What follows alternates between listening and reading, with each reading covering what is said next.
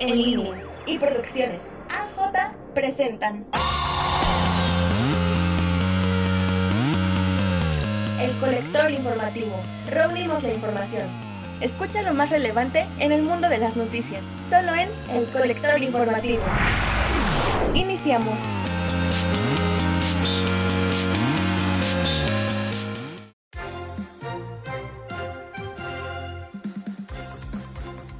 Hola, ¿qué tal? Muy buenos días a todos. Esperamos que se encuentren muy bien. Les saluda Rebeca Ferra.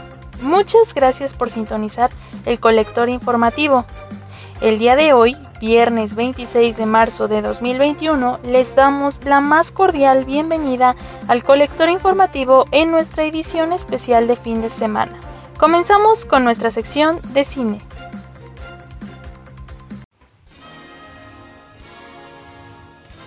Hablemos de los premios Oscar. El premio Oscar, también llamado Premio de la Academia o en inglés Academy Award, es un premio anual concedido por la Academia de las Artes y las Ciencias Cinematográficas en reconocimiento a la excelencia y activismo social de los profesionales en la industria cinematográfica que incluye directores, actores y escritores ampliamente considerado el máximo honor en el cine. El Oscar se conoce oficialmente como el Premio de la Academia al Mérito y es el principal de los nueve premios que otorga dicha organización. El acto formal en el que se presentan los premios es de una de las ceremonias más prominentes y prestigiosas del mundo y se transmite en vivo anualmente para más de 100 países. Es también la ceremonia de entrega de premios más antigua en los medios de comunicación y sus equivalentes y es que el día de hoy hablaremos de las películas que están nominadas al Oscar como mejor película en esta edición número 93 de los premios Oscar que se llevarán a cabo en esta ocasión el domingo 25 de abril.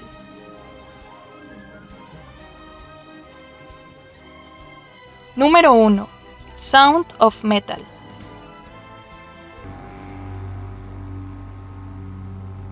Esta película está disponible en Amazon Prime Video. Sound of Metal es una película estadounidense dramática de 2019 dirigida y coescrita por Darius Marder y protagonizada por Riz Ahmed, Olivia Cook, Paul Rassi, Lauren Ridloff y Matthew Almaric. Relata la historia de un baterista de metal que empieza a perder su audición el filme fue estrenado en el Festival Internacional de Cine de Toronto el 6 de septiembre de 2019. El 4 de diciembre de 2020 fue incluida en la plataforma Amazon Prime. Con un 97% de aprobación en el portal Rotten Tomatoes, la película ha sido elogiada por la crítica, en especial por las actuaciones de Ahmed y Razi. Sound of Metal han recibido seis nominaciones a los premios Oscar 2021. Ruben es un baterista perteneciente al dúo de metal Black Gammon junto con su novia Lou. Viven en una casa rodante mientras conducen a través del país para brindar conciertos. Sin embargo, Ruben comienza a perder su audición de repente, por lo que se dirige a una farmacia para averiguar qué le está pasando. El farmacéutico le recomienda ir con un médico, quien le realiza una prueba de audición y determina que Ruben solo puede oír con éxito entre un 20 y 30% de las palabras y que su audición seguirá deteriorándose rápidamente. El doctor sugiere que Ruben debe primero eliminar toda exposición a ruidos fuertes y después de algún tiempo someterse a más pruebas, lo que lo pondrá en un terrible dilema. Número 2. Mank.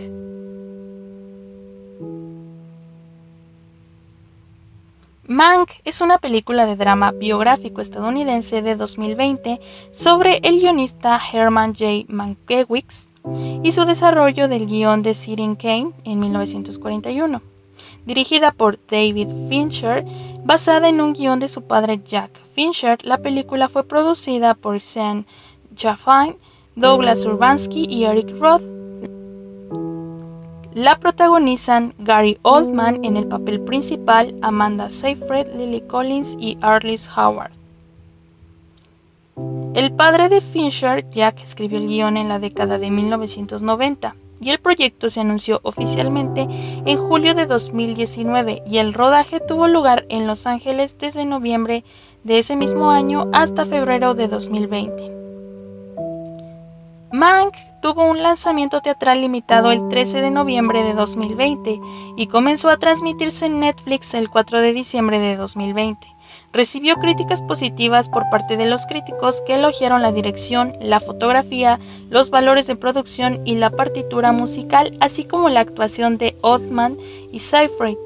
Mank fue la película más nominada en los premios Oscar 2021 con un total de 10 candidaturas, entre estas Mejor Película, Mejor Director y Mejor Actor.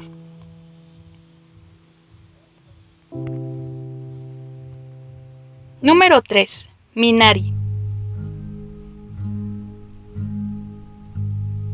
Minari es una película estadounidense de drama del año 2020, escrita y dirigida por Lee Isaac Chung y es protagonizada por Steven Yeun, eh, Han Jerry, Alan Kim, Noel K. Cho, Jung Yu Jung y Will Patton.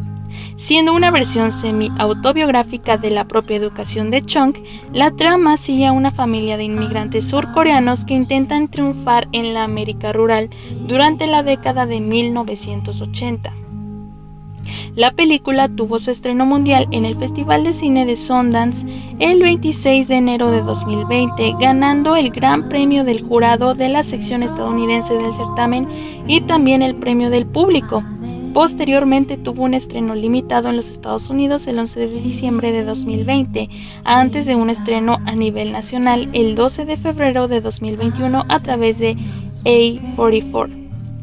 La película recibió seis nominaciones a los premios Oscar de 2021, entre estas Mejor Película, Mejor Director y Mejor Actor. Minari sigue a una familia coreano-estadounidense que se muda a una pequeña granja de Arkansas en busca de su propio sueño americano. El hogar familiar cambia por completo con la llegada de su abuela astuta, mal hablada pero increíblemente cariñosa.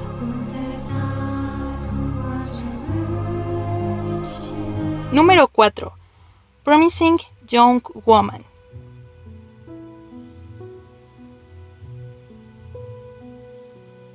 Esta es una película estadounidense de suspenso y comedia negra escrita y dirigida por Emerald Fennell.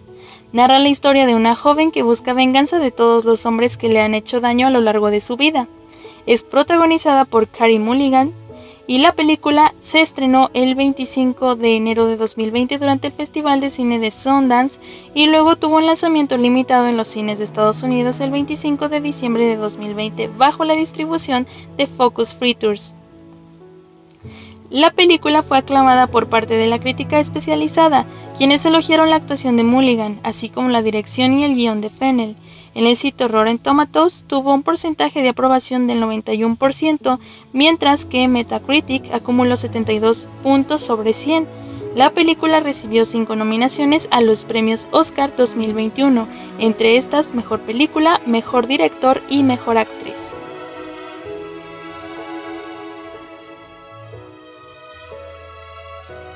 Número 5. The Father.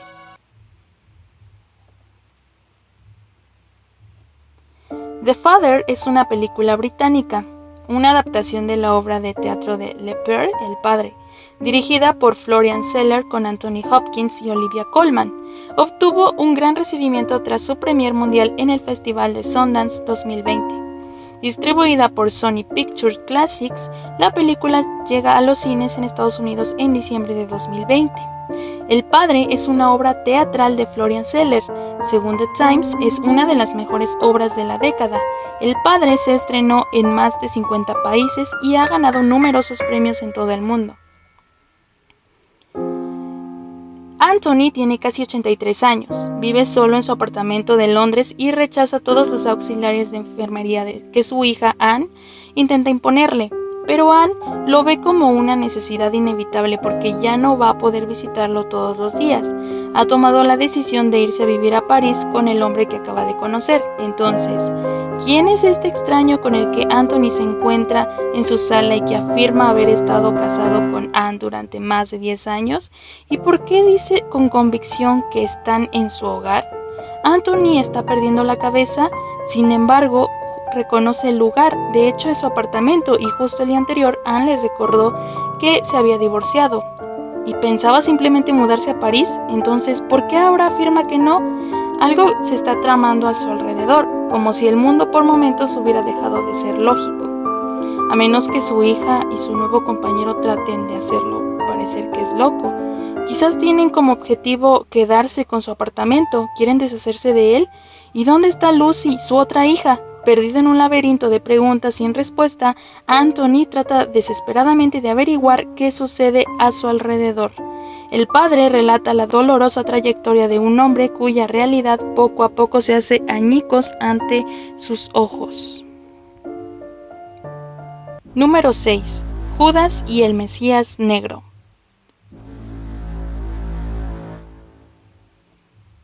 Judas y el Mesías Negro es una película dramática biográfica estadounidense de 2021 sobre los eventos que llevaron a la traición de Fred Hampton, presidente de la sección de Illinois del Partido Pantera Negra en Chicago a finales de la década de 1960 a manos de William O'Neill, informante del FBI, Jesse Plemons, Dominic Fishback, Ashton Sanders, Darrell Britt Gibson, Lil Red Howard, Al G. Smith, Dominic Thorne y Martin Sheen también forman el elenco. La película está dirigida y producida por Shaka King, quien escribió el guion con Will Bernson, basado en una historia de la pareja Kenny y Kate Lucas.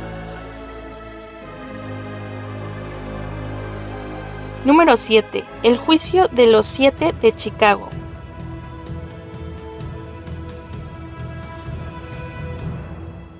El juicio de los siete de Chicago es una película estadounidense de 2020 de género histórico y drama legal, escrita y dirigida por Aaron Sorkin. El filme sigue al grupo conocido como los Chicago Seven, un grupo de manifestantes opositores a la guerra de Vietnam acusados de conspiración para cruzar fronteras estatales para causar disturbios en la Convención Nacional Demócrata de 1968 en Chicago. Fue originalmente planeada para su estreno en cines a cargo de Paramount Pictures, sin embargo los derechos de distribución fueron vendidos después a Netflix a causa de la pandemia por COVID-19. A pesar de ello, tuvo un estreno limitado en ciertos cines el 25 de septiembre de 2020, con su estreno virtual en la plataforma de streaming el 16 de octubre de 2020.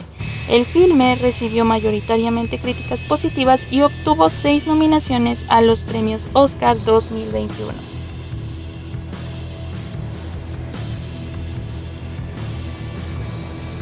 Y la última película nominada a los premios Oscar es Nomadland.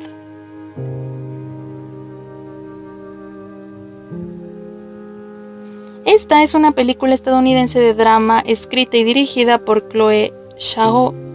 Está basada en el libro Nomadland, Surviving America in the 21st Century, escrito por Jessica Barder y narra la historia de una mujer que abandona su pueblo natal para emprender un viaje por el oeste de Estados Unidos.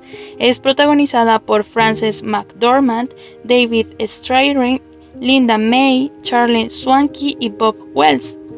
Fue estrenada el 11 de septiembre de 2020 durante el Festival Internacional de Cine de Venecia, donde además se alzó con el León de Oro. Nomadland recibió la aclamación por parte de la crítica especializada, quienes elogiaron la dirección, cinematografía y las actuaciones, especialmente de McDormand. En el sitio Rotten Tomatoes tuvo un índice de aprobación del 94%, mientras que en Metacritic sumó 93 puntos de 100. Se alzó con dos premios en los Golden Globe Awards como Mejor Película Dramática y Mejor Dirección. Querida audiencia, me gustaría saber en nuestras redes sociales sus opiniones y comentarios acerca de esta cápsula. ¿Han visto alguna de estas películas de esta lista? Si han visto más de dos, ¿cuál creen ustedes que debería ganar el Oscar a Mejor Película? Los estaré leyendo.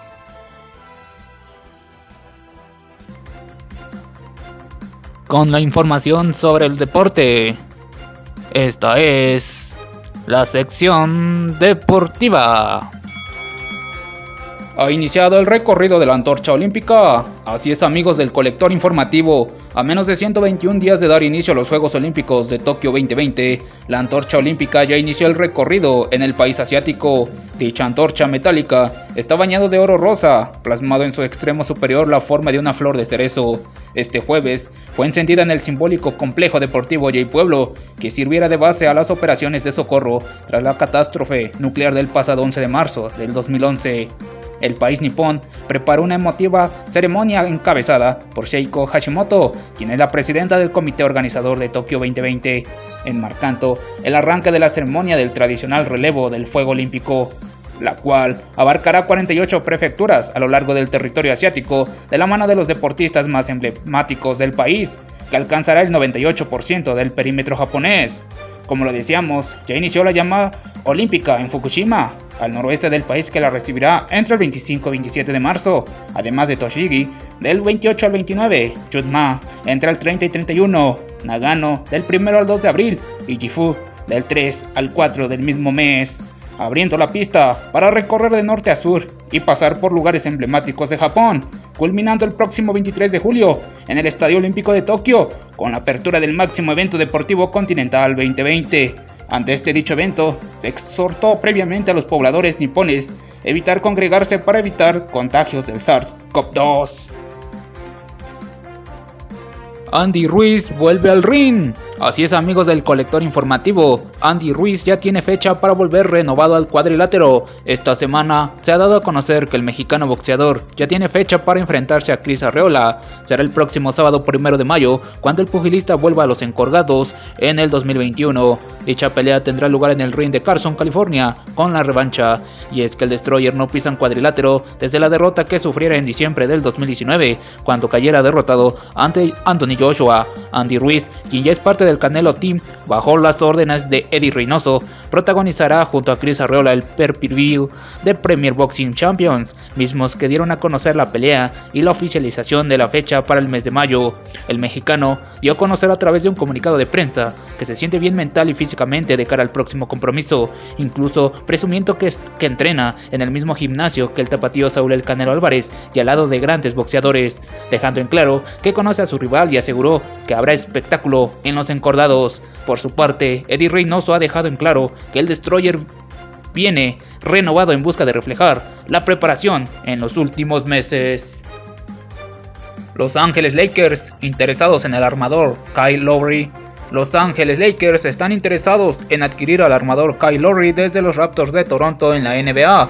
El famoso reportero Adrián Wojnarowski informó que no descarten que los Lakers estén interesados en Lowry. Hasta después, múltiples reportes salieron confirmando el interés de dicho equipo en el campeón de la NBA 2019. Múltiples equipos como los Philadelphia Sixers, Miami Heat y New York Knicks están interesados en Kyle Lowry enamorados de la defensa que posee los 17.6 puntos, 7.4 asistencias, 5.4 rebotes y 39% de triples que está promediando en la NBA 2021.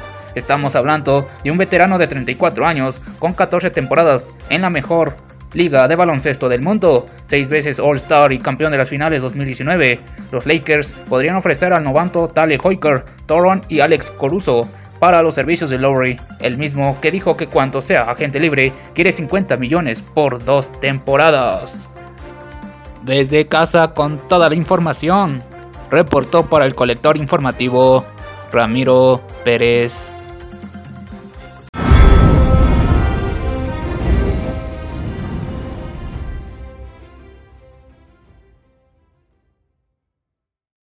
Llegamos a esta mini sección especial sobre un tema muy interesante que tal vez te saque la nostalgia que llevas dentro, ya que te va a transportar a una época donde todo era más sencillo, la infancia, ya que hoy hablaremos sobre uno de los temas más importantes de la animación en México, y la verdad es uno de los temas más interesantes que tiene el mundo friki que ofrecer, y a nosotros nos encanta la animación y sobre todo entenderla, así que tendremos un breve resumen sobre la animación en México tenemos que empezar por los orígenes.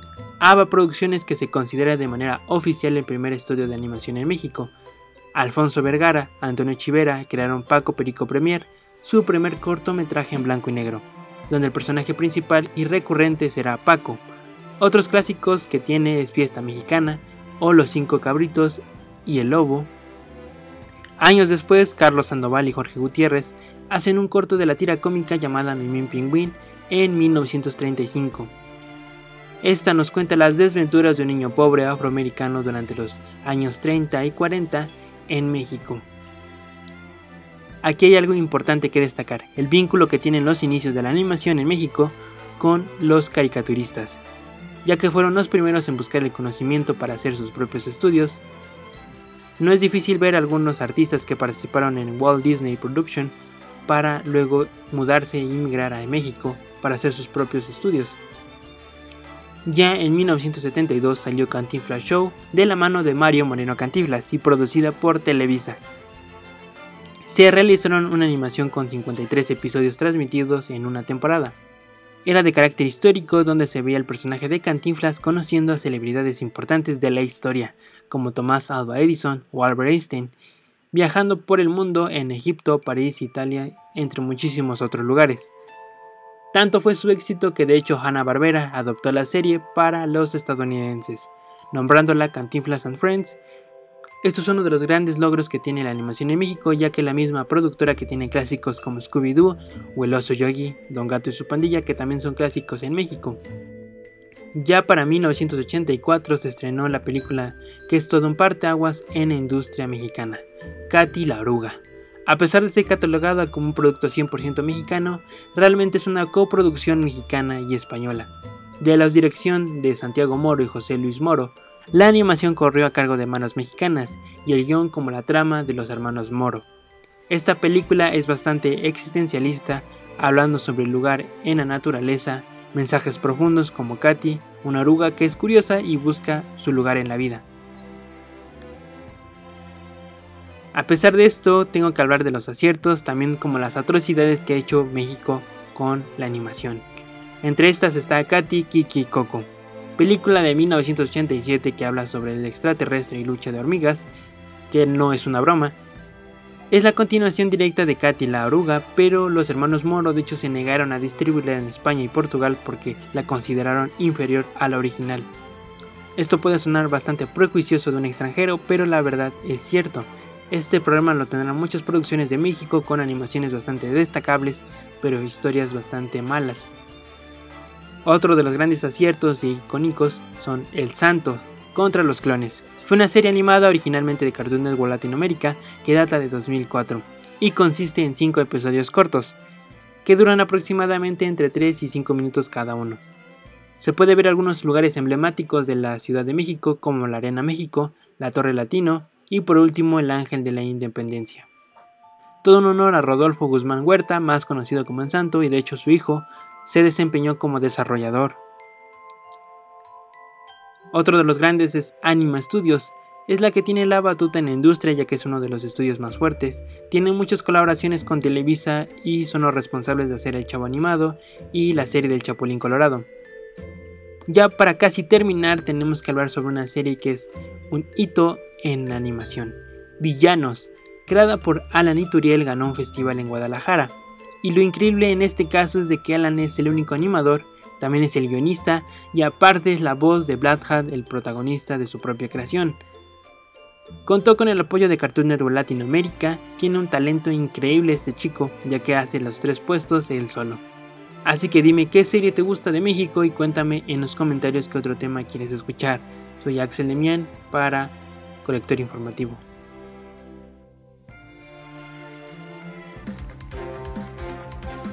Y bueno, es momento de hablar del clima en la Ciudad de México. Y es que el pronóstico del tiempo estima para hoy un día mayormente soleado y con temperaturas máximas de 29 grados centígrados y mínimas de 12. Recuerden quedarse en casa, pero si consideran necesario salir, usen cubrebocas, laven y desinfecten sus manos constantemente y lleven a cabo todas las medidas de higiene y salud propuestas por las autoridades para evitar la propagación de más contagios y así poder cuidarnos entre todos. Y recuerden que nos encuentran como CUP en línea oficial en Spotify, Facebook, Instagram, Twitter y YouTube. Así es como hemos llegado al final de esta emisión. Muchas gracias por estar en sintonía con nosotros. A nombre del equipo colector informativo, con Alejandra Juárez en producción, mis compañeros Demian Vivas, Ramiro Pérez y su servidora Rebeca Ferra se despiden de ustedes. Que tengan un bonito viernes y un excelente fin de semana. Nos estamos escuchando en nuestra próxima emisión del Colector Informativo.